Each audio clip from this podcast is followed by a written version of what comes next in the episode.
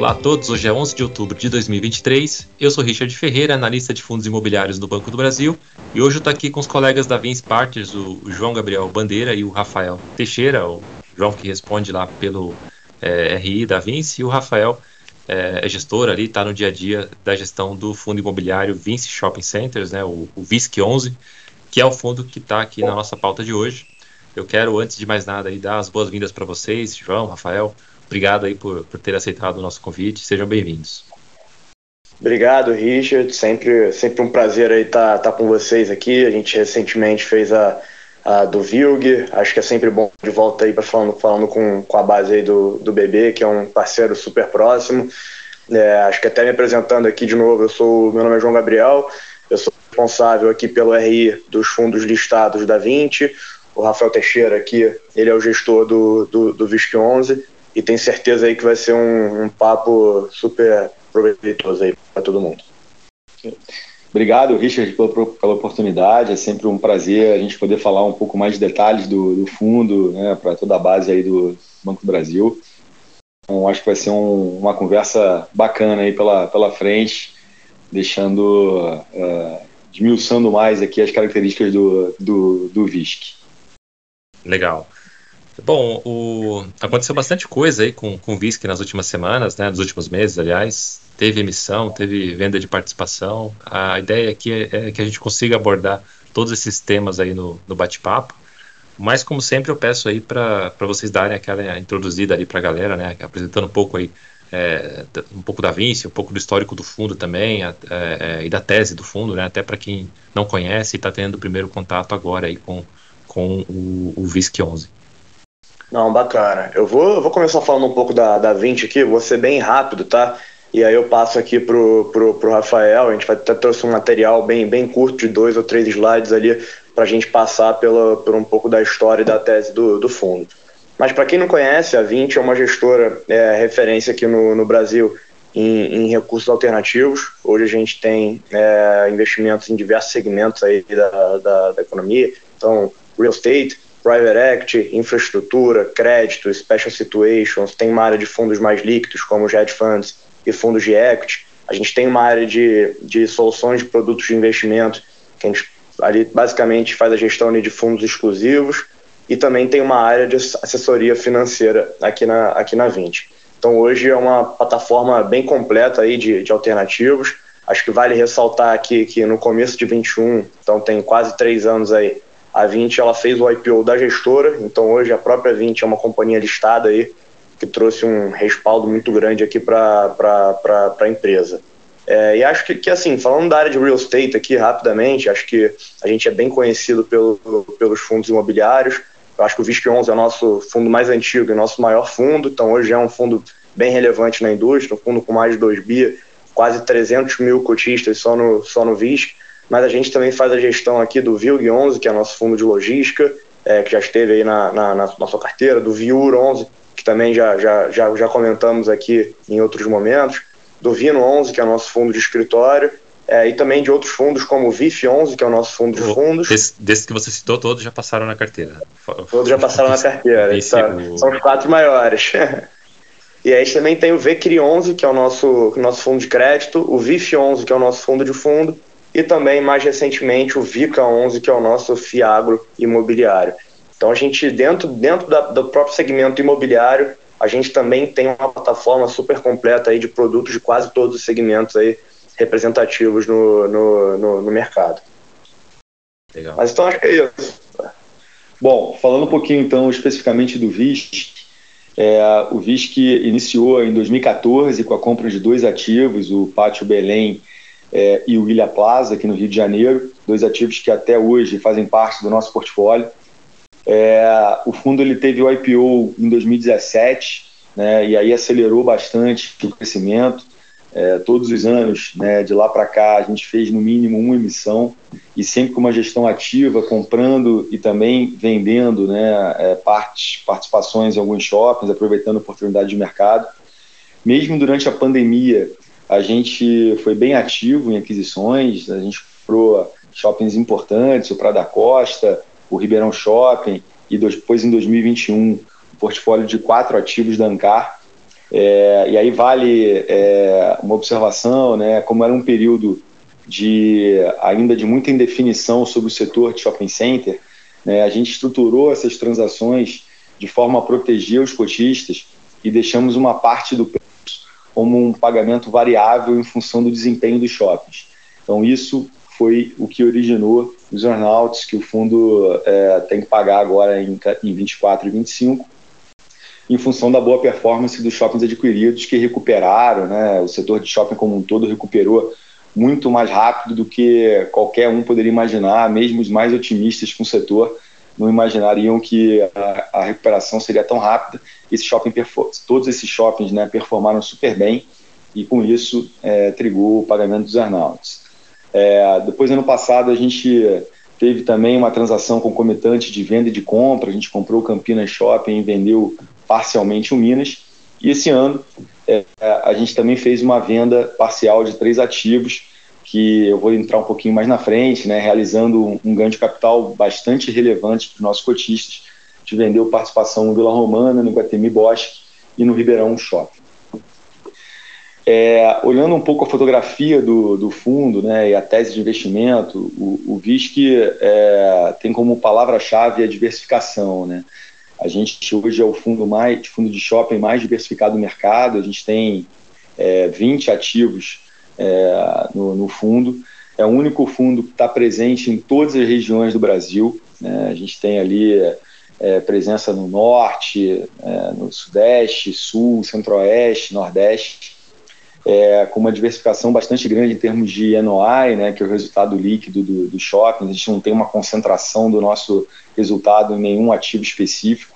É, hoje, o ativo que tem maior representatividade é o Prudem Shopping, que fica em Presidente Prudente, São Paulo, que responde ali por 14% do nosso NOI. Mas se olha pelo gráfico, a gente tem ali um equilíbrio né, bastante grande no, no resultado do fundo entre esses 20 ativos.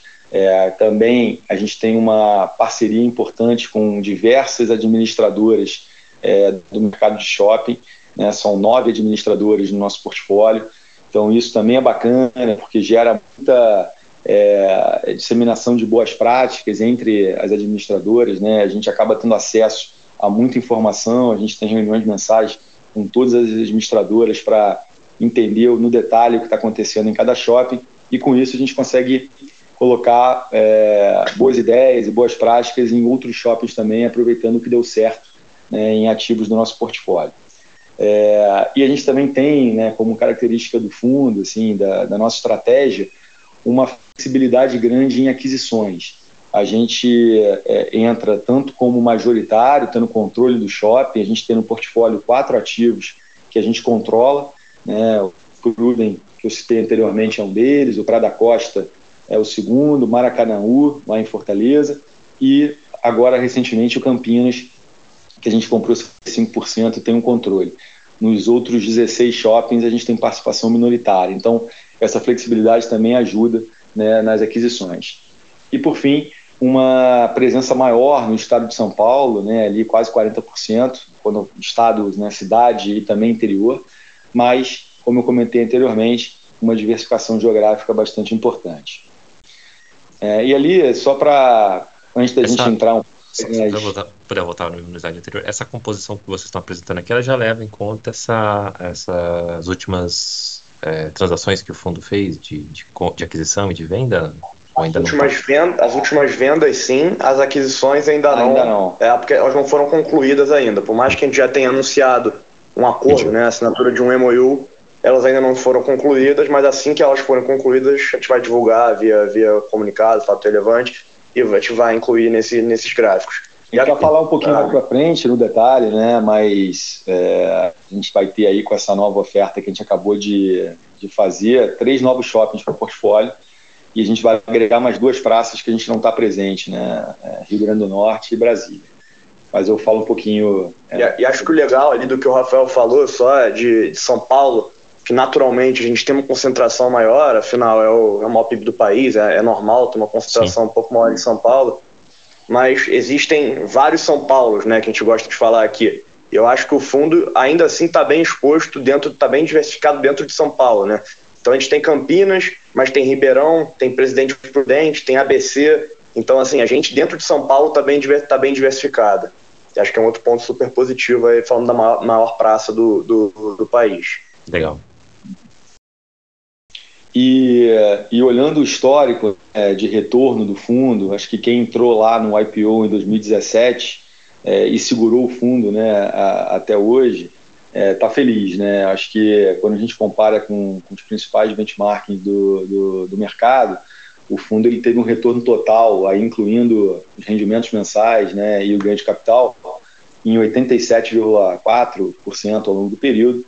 Isso representa né, mais de 190% do CDI acumulado do período, quase duas vezes o retorno do IFIX, né, que é um índice que envolve os principais fundos imobiliários, e mais de 30 pontos percentuais acima também do Ibovespa é, acumulado do período. Né? Então, acho que isso é reflexo aí de um histórico de, de boa alocação de recursos e uma boa escolha também dos shoppings que a gente é, comprou, né, que foram ativos que ao longo do tempo desempenharam super bem e geraram um bom rendimento, né, um bom resultado aqui para o fundo e naturalmente para os artistas também. Pô, acho que a gente trouxe esse, acho que esses três slides, eles representam bem aí o que é o fundo, né? Contam um pouco da história, de como foi o fundo desde o, desde o início, né? O fundo é um fundo bem antigo já, foi um dos primeiros aí, o fundo é de 2014, apesar de ter tido o IPO dele só em, em 2017. Então acho que esse, esses três slides resumem bem aí a, a história do fundo, mas vamos lá para as perguntas aqui que a gente consegue esmiuçar ainda mais. Legal. É, você citou aí, Rafael, dessas últimas três aquisições que foram feitas agora. É, é, antes de você dar um detalhamento sobre essas novas aquisições, eu queria só que vocês falassem um pouquinho sobre a, aquela aquisição que foi feita lá em 2021 do portfólio da, da Ancar, né? Eu lembro que na época foi feita uma, uma estrutura ali um, um tanto complexa, né, para aquisição, né? Envolvia alavancagem, envolvia ancoragem da própria Ancar ali na, na, na, aquisição. Vocês podem falar um pouquinho para a gente aí de como foi essa, esse processo, porque isso mudou bastante ali na época, né, o portfólio. Cara do fundo. Deixar o Rafael falar aqui, mas a gente é criativo, tá? Assim, é, pode ver que eu não vou nos a gente criativo. faz algumas transações aí bem, bem diferentes aí do, do usual, não é, só essa, foi... outras também, então são bem únicas, assim, mas, vai lá. É, vamos lá, é, para contextualizar, naquele momento, né, acho que o segmento de shopping no início da pandemia sofreu muito. Né? Naturalmente, os shoppings ficaram fechados é, e os fundos imobiliários de shopping é, tiveram um momento de dificuldade ali de distribuição de rendimento que refletiu é, na cota. Não só a questão do rendimento, mas também todo o cenário né, de incerteza e indefinição sobre o setor naquele momento.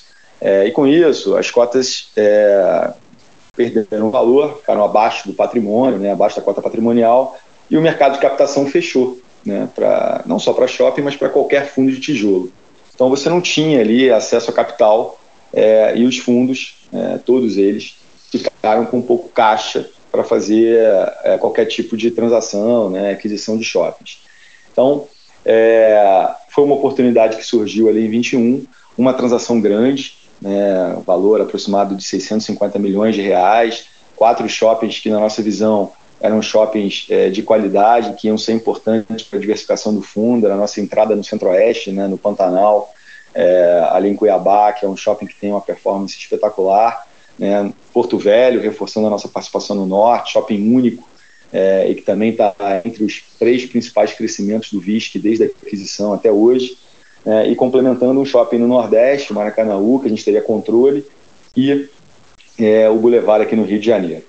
É, então, a forma que a gente fez para poder viabilizar essa transação, é, a gente, como não tinha caixa, a gente fez uma transação em troca de co por cotas. Ou seja, a gente pagou, é, ao invés de pagar em dinheiro, a gente pagou com cotas do VISC.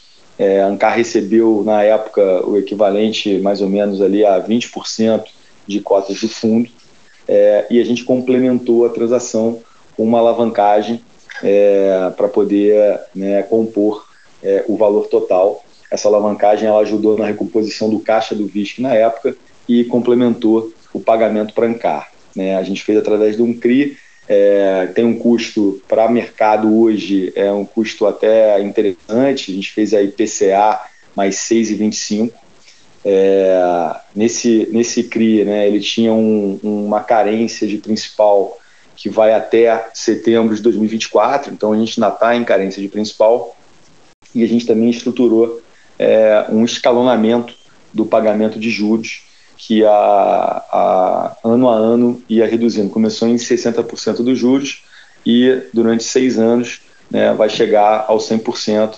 Então, até lá tem uma escadinha de juros que está sendo paga. É, e, e, então, foi dessa maneira que a gente estruturou para viabilizar. E a gente já fez esse, essa análise né, em alguns relatórios, né, mostrando o quão importante e rentável foi para o VISC essa transação. Né, aumentou o rendimento por cota. A gente, no ano passado, fez, depois de um ano de, de aquisição, uma comparação como é que seria o resultado do fundo com e sem a aquisição. Né? E a gente viu que o, o rendimento por cota do fundo é, com a aquisição ficou bem superior se a gente não tivesse feito. Está super satisfeito com os ativos e com a própria parceria com a Ancar, né? Acho que é uma, uma das principais administradoras é, do mercado de shopping, uma empresa que tem é, um cuidado muito grande com, com os ativos, com os equipamentos e enfim, é uma parceria aí que tem se mostrado de sucesso e que provavelmente a gente vai manter ela aí a longo prazo. Tá? Legal. Agora, se você quiser falar um pouquinho aí dessas novas aquisições que foram feitas, essas mais recentes, né? O, o fundo tinha feito a venda ali de, de algumas participações é, nesses últimos meses, né? Entrou dinheiro no caixa ali, né? Mas uhum. também vocês vieram com a emissão a, a mercado, né? Então, é, o, pagamento dessas dessas com dessas novas aquisições aí, ela vai ser feito com com recurso dessa emissão, não é isso? Isso, perfeito. Vou falar um pouquinho das vendas e depois já emendo nas compras. Isso. É, primeiro, a venda foi uma, foi uma ótima oportunidade na nossa visão. É, a gente, no começo do ano, no momento que o mercado ainda estava também difícil, né, as cotas ainda estavam bem abaixo também da, da, da, cota patrimonial e o mercado ainda tinha uma indefinição grande é, no cenário macroeconômico, quando começaria a redução de juros, como é que se daria essa redução, com que velocidade. Então, ainda era um momento também de, de janela fechada de captação. A gente recebeu uma proposta né, de compra parcial de três ativos nossos, é, bons ativos, que a gente negociou, que a gente ficaria né, ainda como sócio nos três. Mas era uma proposta que, olhando sobre qualquer aspecto, né, qualquer métrica de retorno, fazia muito sentido. Primeiro, era 18% acima de laudo de avaliação. Então, isso era o prêmio né, pela qualidade dos ativos. Segundo, é, gerava um retorno, olhando é, uma TIA, desde o momento que a gente comprou até eventualmente fazer a venda, de é, CDI mais 8,5% ao ano, um retorno de uma TIR de 17%, pouco acima de 7% ao ano é, nesse período. É, depois, era uma transação que gerava em torno de 300 milhões de reais em preço e que desses 300 milhões, quase 100 milhões seria ganho de capital. Tá? Números aproximados, naturalmente.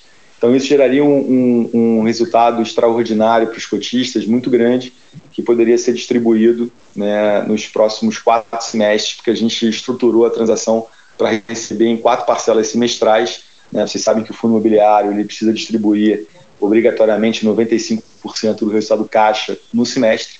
Então, é, a gente estruturou para receber em quatro parcelas e isso vai garantir nos próximos quase dois anos né, um, um rendimento extraordinário aí para o fundo, é, que na época, na, na, quantidade de cotas da época, daria praticamente um pouco mais de cinco reais por cota. É, além disso, é, ia permitir com que a gente pré-pagasse é, e desalavancasse um pouco o fundo, pré-pagando a tranche curta do CRI de Campinas, que era a tranche mais cara que a gente tem no, que a gente tem no portfólio, IPCA mais 765, então você não só ia desalavancar como você ia reduzir o custo médio da dívida e ia permitir também que a gente é, estruturasse né, e, e, e, resolvesse o nosso caixa até meados de 2025. Então era uma transação que você olhava e falava, bom, por todas as métricas de retorno ela faz sentido, ela gera um ganho de capital é, enorme, ela resolve meu caixa por dois anos, e eu lembro, eu estava no momento de janela de captação fechada, eu precisava ter esse horizonte de tempo para ter tranquilidade, e ainda desalavanca o fundo. Então, a gente optou em fazer. É, recentemente a gente concluiu a última né, transação, porque acabou que desses três ativos, né, a Capitânia, que, que fez a proposta, ela acabou levando só um, porque os sócios do Vila Romana lá em Florianópolis exerceram a preferência, assim como a Multiplan no Ribeirão também exerceu a preferência. Então acabou que a transação ela foi com três players diferentes, em times diferentes, a gente concluiu agora né, a última, que foi o Ribeirão. Então já recebemos o sinal das, das três vendas e, e hoje a gente está com, já com esse, com esse dinheiro no caixa. Tá? E aí, é, acabou que ao longo do ano né, o mercado melhorou, a gente teve aí né, um início da, da, da, redução de juros, mas o mais importante, a sinalização de como isso vai se dar né, até o fim de 24. É, como historicamente acontece, existe uma correlação inversa entre redução de juros e valorização das cotas de fundo imobiliário. Então, o mercado antecipa, isso começou a acontecer, as cotas andaram bem, né, valorizaram bem, ultrapassaram inclusive o valor de cota patrimonial, e isso a janela de captação, e com isso a gente viu a oportunidade de fazer essa, essa nona emissão, né, que a gente concluiu agora mês passado. Captamos 305 milhões numa primária, a oferta ela tinha uma base de primária e uma base de secundária, que é justamente para Ancar, dado que Ancar lá atrás entrou com uma quantidade relevante de cotas, né, a gente combinou que em eventos de liquidez do fundo a gente faria é, uma oferta secundária concomitante para que a Ancar pudesse sair no mercado sem precisar sair no mercado secundário e pressionar o valor da cota. Então ela saiu com 48 milhões agora. E esses 305 milhões que a gente captou de oferta primária, a gente é, tem um pipeline de aquisição né, para comprar três novos ativos. Como citei, o Conjunto Nacional em Brasília, que é um ativo é, super é, icônico no Brasil, um dos ativos mais antigos do Brasil, muito bem localizado ali no, no, no plano piloto, com, com um fluxo enorme, tem a rodoviária na frente dele, complexo hoteleiro atrás. É um ativo que eh, tem todas as métricas de, de, de, de, de operacionais muito boas, né? NOI por metro quadrado, venda por metro quadrado. É, Brasília é uma praça de difícil entrada, então a gente está bastante feliz com a oportunidade de entrar nesse shopping. Reforça a nossa presença no Centro-Oeste, né? Brasília tem renda, então é, é um shopping que, na nossa visão, é, vai ser bem estratégico para o VISC, que vai ser principais do portfólio. É, a gente entra no Natal Shopping, também reforçando a nossa presença no Nordeste, numa, numa capital que a gente não tinha presença, né? e completa o portfólio é, com o Via Sul, que é um ativo também em Fortaleza, mas que está numa área primária diferente do Guatemi Bosch, que a gente tem participação. Uma transação que, olhando o consolidado, sai num cap de 8,9 quando a gente projeta 2024. É, então, a gente entende também que, que a gente entrou num, num bom cap é, para a qualidade desse ativo. Tá? Então, é, com esses recursos da oferta, a gente está é, trabalhando para, em breve, concretizar essa transação, está bem encaminhado, fase de documentos, assinatura de documentos, né, mas imagino que nos próximos, até o final do mês, a gente deve estar anunciando aí o, o a concretização da transação. Certo. É, acho que agora a gente pode entrar aí num dos temas que talvez sejam mais polêmicos aí em relação ao VISC, né, que é a questão da alavancagem que você já citou, né, é, muito dessa alavancagem aí está tá relacionada ali a aquela aquisição do portfólio da Ancar lá em 2021, né, é, no, no, último relatório gerencial ali, se a gente somar todas as, as obrigações ali, a gente tem algo na casa de 641 milhões, né, que representa ali algo na casa de 24% dos ativos do fundo. É um tanto elevado, né? Vocês já sinalizaram aí é, que, que existe uma, um, uma ideia de talvez é, pré-pagar essa dívida aí da, do Campinas, né, que é uma dívida cara ali, IPCA mais 7,65 que hoje representa 15% do total das dívidas, uh, mas uh, a gente tem ali 74% é, relacionado ao portfólio da Ancar, né, a IPCA mais 6,25, que é uma taxa é, é, baixa né, para os padrões atuais. É, vocês veem espaço ali para talvez é, seguir reduzindo essa alavancagem? Como que vocês pretendem é, gerenciar essa, essas obrigações aí do, do fundo? Acho que deixa eu só, só assim, antes do, do Rafael entrar no detalhe, no detalhe, é, esse tema alavancagem eu acho que é sempre, sempre um tema que, que vem aqui no, no, nas lives e conversas que a gente faz. E isso para todos os fundos aqui, né? Acho que todos os fundos de tijolo nossos aqui têm algum, algum grau de, de alavancagem. E a gente gosta da alavancagem, tá? A gente acha que a alavancagem, quando, quando bem feita, ela é positivo, positiva e ela gera retorno né, para o pro, pro, pro fundo. Então a alavancagem, quando bem utilizada, ela tem valor. A gente brinca aqui, eu já ouvi algumas pessoas falando isso, é, que é a diferença ali do, do remédio para o veneno, né? Na dose certa ela salva, na dose errada ela mata. O importante é saber dosar ali com a, com a alavancagem. Então a gente olha para uma, uma série de pontos aqui. É, quando a gente faz esse, esse grau de alavancagem que você comentou, que é de 24%, a gente gosta sempre de olhar para o tal de ativos que o fundo tem, né? E aí acho que talvez seja até um pouco menor. Em vez de olhar para o PL, a gente gosta de olhar sempre para o total de, de ativos que o fundo tem. É, porque esses ativos estão gerando receita para o fundo, né? Então é, é, até menor. A gente acha que, que fica na casa de 20%, talvez até um pouco menos. É, e aí a gente acha que é um patamar saudável esse. Ainda mais das, da forma que ela está estruturada, que é uma alavancagem de longuíssimo prazo, né? Então a gente não tem um descarrego grande aí. Tem, tem aquelas alavancagens que são aquela, aquela dívida bullet, né? Que você chega no, no, lá no final, você tem que pagar tudo de, um, de uma vez. Aí a gente acha que, assim, está correndo contra a parede ali para não, não, bater o, o, o carro. É, quando você tem ela estruturada ao longo do tempo, eu acho que você dilui muito esse, esse risco. E a gente ainda assim acha que, que 20% ali é um patamar é, saudável de um, de, um, de um fundo. Ele está alavancado, naturalmente é uma taxa boa, como a gente tem aqui, e dívidas de, de, de longo prazo. Mas acho que essa mensagem ela vale aqui não só para o VISC, mas para todos os nossos fundos aqui. A gente é uma casa assim, que, que costuma trabalhar com, com alavancagem entende que uma alavancagem, quando bem feita, ela gera valor para o fundo. Complementando aqui o, o, que o João comentou, né, é, primeiro assim, quando você olha para o VISC, você faz a conta é, da obrigação líquida, né? Você tem hoje dinheiro em caixa que precisa ser abatido desse valor do, do, das obrigações, né? Quando você pega obrigações líquidas e divide pelo valor dos imóveis do VISC, hoje, pós a nona emissão, é, esse número já reduziu, está em torno ali de 15%. Tá? É, a gente tem uma perspectiva é, que na é frente... Que entrou, entrou um caixa no fundo, né? Então, é, a gente descontando né, o que tem de aplicações financeiras ali, a gente chega no valor menor, de fato, eu não, eu não mencionei. Perfeito. Perfeito.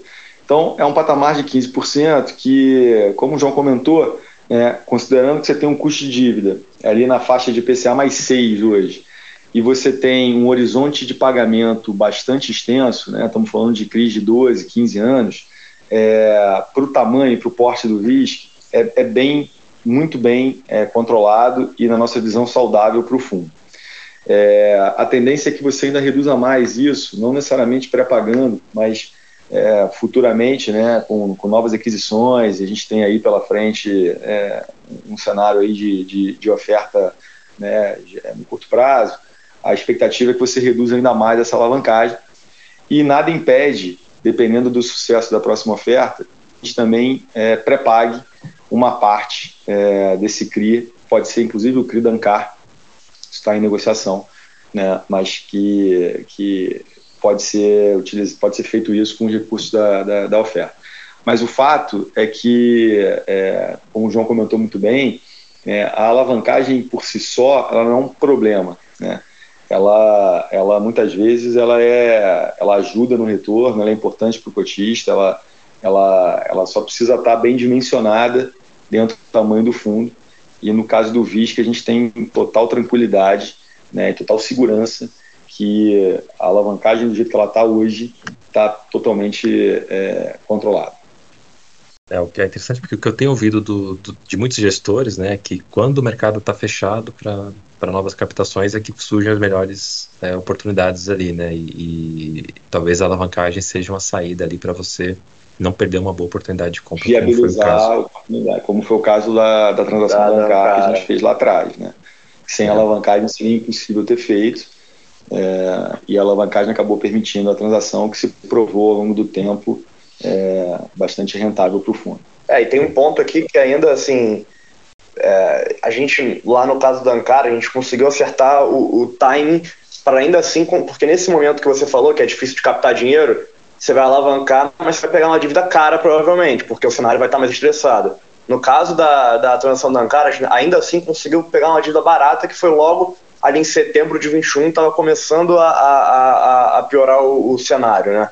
Se essa transação da Ancar fosse um ano, um ano e meio depois, certamente essa dívida seria bem mais cara, assim. Estamos aqui de PCA mais 8, de repente. Então, a gente conseguiu acertar o timing ali para fazer uma transação naquela, naquela dimensão que certamente gerou muito valor para o fundo e a alavancagem, sem dúvida, contribuiu para isso. Não só o portfólio de, de qualidade que a gente adquiriu.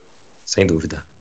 É, a gente tem aqui no relatório gerencial também, é, logo abaixo ali das, das obrigações com CRI, a gente tem também as obrigações com earnouts, algumas com vencimento agora já para janeiro de, de 24. Como é que o, que o fundo está posicionado aí para fazer frente a essas obrigações aí, né? Então, a gente está com, com dinheiro em caixa, como comentei, né, essa situação foi equalizada com as vendas dos ativos hum, no início do, início do, ano. Essas vendas, elas equalizaram o nosso caixa até meados de 25, incluindo todos os pagamentos de earnout né, para janeiro de 24, que é o portfólio Ancar e o Ribeirão. É, eventualmente, um possível earnout em janeiro de 25 para o Praia da Costa, esse é o último que a gente tem. É, CAPEX, que os ativos demandam, né? Shopping é, faz parte da operação, demanda CAPEX de manutenção, eventualmente alguns investimentos comerciais, é, de infraestrutura que são feitos, é, e o pagamento também do principal de dívida para esse, esses próximos dois anos. Então, tudo isso está equalizado com, com, com as vendas que foram efetuadas. Legal. Essas vendas que foram efetuadas, elas, elas, acabaram destravando, como você mencionou, um ganho de capital interessante aí para o fundo, né?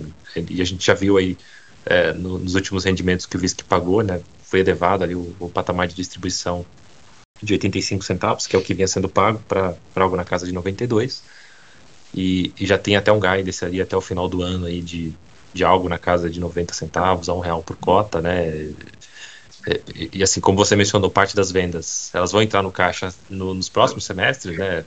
Certo que, o, que eu acho que o, o sinal, né, o grosso já, já veio agora nesse segundo semestre de 2023, mas boa parte do caixa ainda vai entrar no, né, para o fundo. E, então, acho que a pergunta que o cotista deve estar se fazendo é se é viável manter essa, esse patamar de distribuição ao longo do ano que vem, né? Que de 90 a, a boa, a, boa notícia é que esse patamar de rendimento ele vai ficar bem alto é, até certamente o primeiro semestre de 25 ali, né, porque é onde você tem a distribuição do ganho recorrente. Para você ter uma ideia, a gente até divulgou, aí o João até me corrija, não sei se a gente a divulgar já ou se vai divulgar agora, vou dar um spoiler aqui, mas o, o guidance para até dezembro vai ficar entre 95 e um real. A gente já divulgou, divulgou no comunicado de conclusão da, das vendas que foi agora na, na segunda-feira depois do relatório mensal. Ah, é, para o primeiro semestre do ano que vem, esse rendimento médio mensal vai ficar próximo ali de R$ 1,10,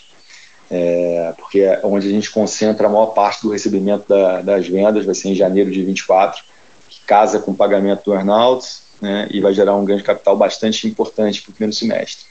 Então, é, ao longo do, do ano de 24, eu acho que os cotistas que vão ter, vão ter rendimentos robustos aí. É, acho que em termos de, de resultado, assim, é uma coisa que a gente nem, nem, nem abordou aqui, mas assim, você tem o um não recorrente que naturalmente ajuda aí a contribuir para engrossar esse, esse resultado, mas o recorrente dos shoppings ele está muito alto também, né? Então os shoppings estão performando bem, os shoppings do fundo eles estão performando bem, entregando um resultado muito alto. Aí quando você junta uma coisa muito boa com outra coisa muito boa, fica uma coisa excelente, né? que é isso. O fundo já, os shoppings já estão performando muito bem, entregando rendimentos altos, e você tem uma venda que ajuda a aumentar ainda mais esse, esse rendimento. Esse ponto do João é muito importante, né? Acho que é, a gente realmente não, não, não falou, mas eu acho que vale de forma resumida ressaltar. É, o segmento de shopping vem performando bem tanto em 22 quanto em 23. Né? O VISC em 22 cresceu 20% em relação a 19, o seu resultado operacional e em 23 até a data está crescendo 14 em relação a 22. Então, naturalmente, isso gera um resultado recorrente alto. Né? A gente distribuiu, em termos de resultado recorrente, esse ano, quase 20% a mais do que a gente distribuiu em 22. E o mais legal é que a, o resultado qualitativo também está muito bom. Né? Você tem hoje inadimplência baixa, desconto baixo, custo de ocupação é, do lojista é, flat em níveis é, bons. Então, isso te permite acreditar que você está com um crescimento sustentável e que vai se manter ainda por um tempo. Né? Então, acho que esse ponto é, é, é muito importante também os, os cotistas, os investidores entenderem, porque é, o, enquanto o desempenho dos shoppings estiverem, estiverem indo bem, né, dá uma tranquilidade grande aí que esses resultados, independente do resultado extraordinário das vendas, vão permanecer altos. Sem falar que o fundo já tem aí quase um real de resultado acumulado também, né? o que também dá um conforto de, de distribuição futura bastante grande. Legal. E é, a gente já está com mais de 30 minutos de, de vídeo aqui. Eu, eu tinha algumas outras perguntas, mas eu, a gente vai ter que partir aqui para o encerramento. Eu só queria fazer uma, um, ponto aqui, né? É, a gente está vendo o fundo hoje operando com um pequeno ágio ali em relação ao valor patrimonial. A gente está com a recomendação desse fundo aqui na nossa carteira de, de ganho de capital, porque a gente entende que tem um potencial de, de valorização, né? Não, não só está pagando um rendimento interessante, mas tem um potencial é, interessante aí de valorização. É, e, e, e, o que eu tenho visto é que essa melhora é, que você mencionou aí no, nos indicadores dos shoppings, né, ela tem em alguns outros fundos a gente está tá vendo se refletir ali na, no valor de avaliação dos empreendimentos, né, no valor do no valor patrimonial. O, o visto que ele tem é, é, tem database de, de, de avaliação para o final do ano, imagino, né? Dezembro, dezembro. de dezembro. E vocês têm essa perspectiva também de, de, de valorização da, do patrimonial? É, é difícil Com de certeza. falar. Com certeza. Só para você ter uma ideia, é, vou falar números bem rápidos aqui.